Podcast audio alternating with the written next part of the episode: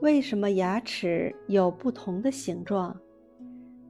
牙齿所担负的工作不一样，各自分工不同，所以它们的形态也就出现了差别。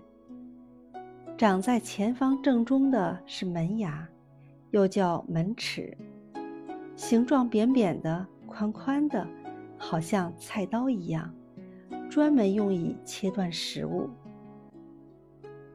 靠近嘴角两边各有一对尖尖的牙齿，叫尖牙，或者叫犬齿，专管撕碎食物。位于口腔后面的两排牙叫磨牙。它们好像一副副小磨子的上下两片，善于将食物磨碎和嚼烂。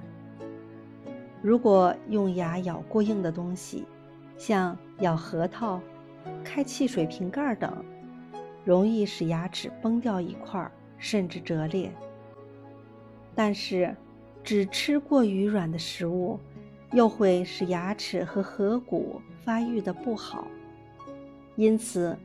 既不要用牙咬过硬的东西，又要经常吃一些比较粗硬耐嚼的食物，如菜梗、锅巴、杂粮等。